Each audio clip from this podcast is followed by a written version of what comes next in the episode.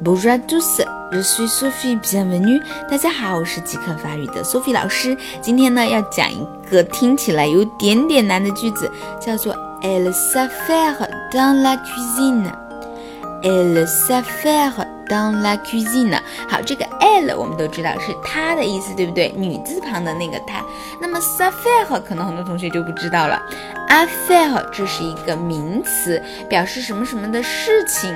那么 affaire s'affaire 是它的带动词，表示忙于什么。这是一个很地道的表达，很多学了法语很多年的同学可能他都不知道。Elle s'affaire 就是他在忙，他在哪儿忙呢？